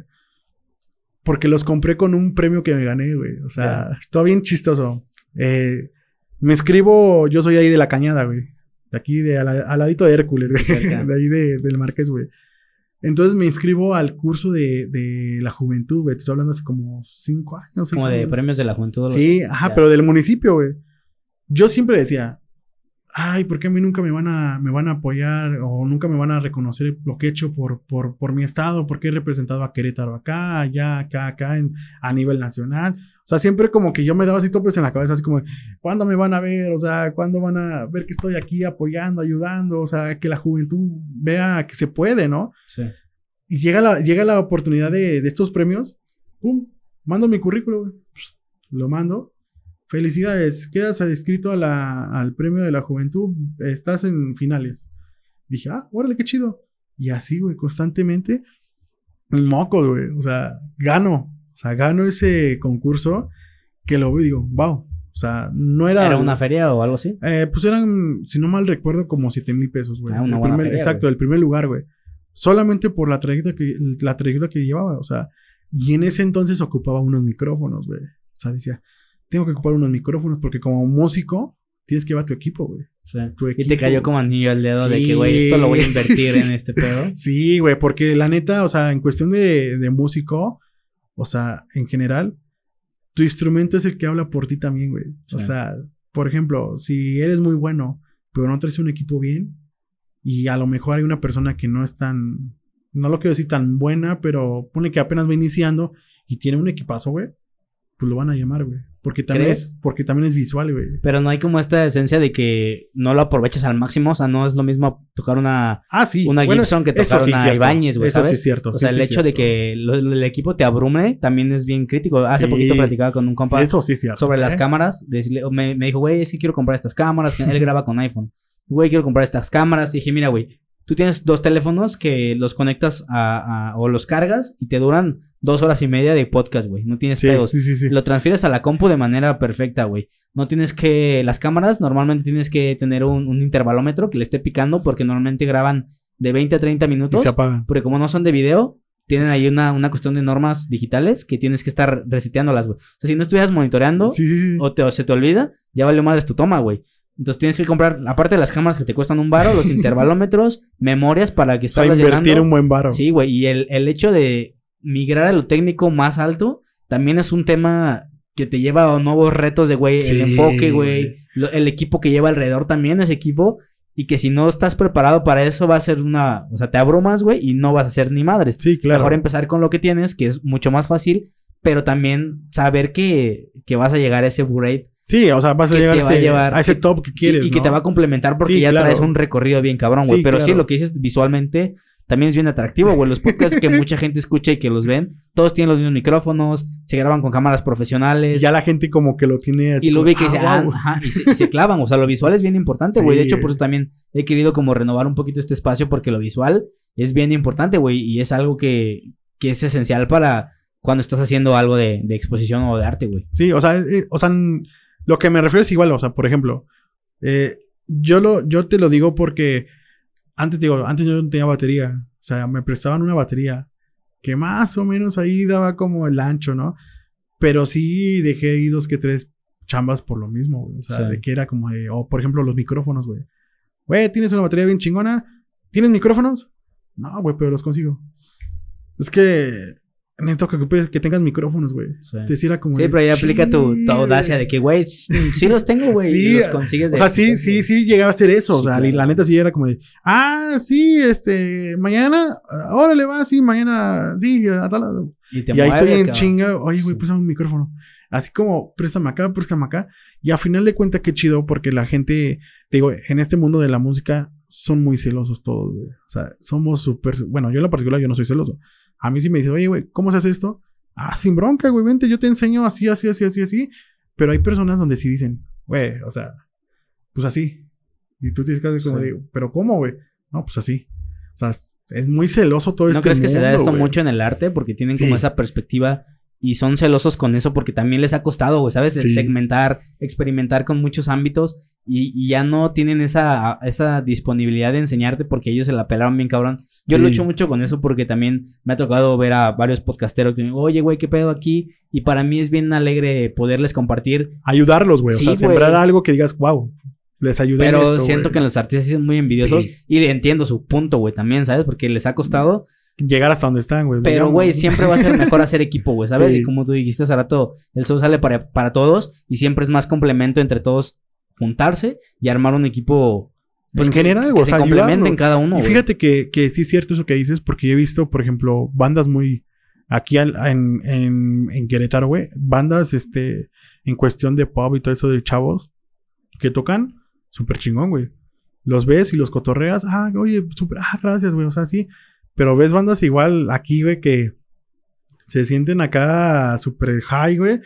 Y es como de, no, este, sí. O sea, muy, muy. muy rockstar, ¿no? Sí. Pero pues a final de cuentas, siempre es apoyar, güey, ayudar lo mucho, lo poco que sepas y seguir adelante, güey. Tú porque eres maestro, güey, tienes esa vocación de, de saber enseñar, pero es difícil, güey, pero sí invitamos a la gente que, que no compita y haga compitas, compitas en el sentido de, de compas para amigos y compartir su conocimiento. Pero pues bueno, mi Alex, yo creo que con esto terminaríamos el podcast. Sí, claro. ¿Algo más que quieras agregar o comentar sobre la profesión? Pues fíjate que eh, lo único que les puedo decir es que realmente, si se quieren dedicar en este ámbito de la música, güey, háganlo, güey. O sea, no les, no lo que yo siempre les digo a mis alumnos, estudien también otra carrera, güey. O sea, la música, yo conozco personas, músicos, que de lunes a viernes, güey, son abogados. De viernes a domingo son músicos, güey. Sí. O sea, lo usan como hobby la música, pero no lo usan como un medio como tal de, de, ingreso como normal, güey. Pero sí se puede vivir, o sea, sí se puede vivir de la música, pero es muy gastante o cuestión de suerte buscar o acá. Pero si tienen la oportunidad de seguir estudiando otra carrera, adelante. Y la música usan como un una distracción, güey. Un como método para relajarse, güey. Olvidarse de los problemas de la semana en su chamba o así. Y háganlo, güey. O sea, y algo muy cierto, güey. O sea, yo les podría decir que no dejen lo que pueden hacer hoy, güey, para mañana, güey. O sea, si hoy quieres agarrar una guitarra, güey, y tocar, güey, aunque no sepas, y ponerte un video de, YouTube, un tutorial, háganlo, güey. Porque a lo mejor mañana ya va a ser tarde, güey. O sea, ya vas a decir, ching, güey. O sea, no sé, Dios que no, Dios que no quiera, güey. te- O sea, yo siempre he dicho, ojalá que nunca me pase nada en mis manos, güey. Porque la neta, ¿cómo generaría dinero, güey? Sí. O en mis pies, güey. O sea, la neta, Esos ¿cómo- son, son tu herramienta, güey. Exacto, o sea, yo siempre es lo que te digo, o sea, eh, el músico, lamentablemente, güey, no valoramos la herramienta, güey, de trabajo. Aparte del instrumento, el cuerpo, güey. Un guitarrista como toca, con los dedos, con la mano, güey. Un baterista con los pies y las manos, güey. Un cantante, güey. Aunque quieras o no, güey, agarra el micrófono, güey. Y, la, voz, güey. O sea, una herramienta que la neta Eh, eh, incluso estoy haciendo un proyecto en la UAG, güey, acá rapidito. Este, estoy estudiando docencia del arte y mi proyecto es eso, güey. Enseñarle a los músicos percusionistas, güey, el valorar su herramienta de trabajo, güey. Sí. Lo importante de estirar, güey, que no te cuesta ni 10 segundos, güey, ni media hora, güey. O sea, con que hagas 5 minutos de estiramiento, Y güey. la recompensa es enorme, o Sí, sea, güey. que aproveches también la. Rendimiento, güey. O sea, tienes más rendimiento, güey. Te sientes mejor, güey. Menos estresado al momento de tocar. Y algo muy cierto, güey. O sea, como te sientas tú ahorita, lo vas a transmitir en el instrumento hacia la gente, güey. Sí. Si tú estás triste tocando, güey, lo vas a transmitir, güey. Si estás alegre, lo vas a transmitir. Entonces, sí, deja los problemas de la, de la casa o del trabajo a un lado, güey.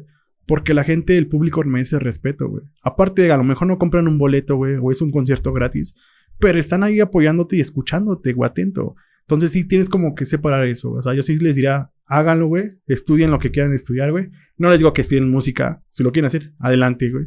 Pero no dejen lo que pueden hacer para lo que pueden hacer hoy para mañana, güey. Porque no, no sabemos si estamos hoy o estamos mañana. Venga, pues muchísimas gracias por esta linda reflexión. Eh, pues nada, güey, gracias por lo que aportaste gracias a ti, güey. de la carrera. También es bien importante y es bien refrescante para mí interactuar con gente tan chingona como tú, güey. Y pues nada, a todos los que vieron o escucharon este capítulo, les agradecemos mucho. Una vez más, gracias, Alex, por estar No, acá. gracias a ti, amigo. Y pues nos vemos el siguiente capítulo. Chao. Gracias.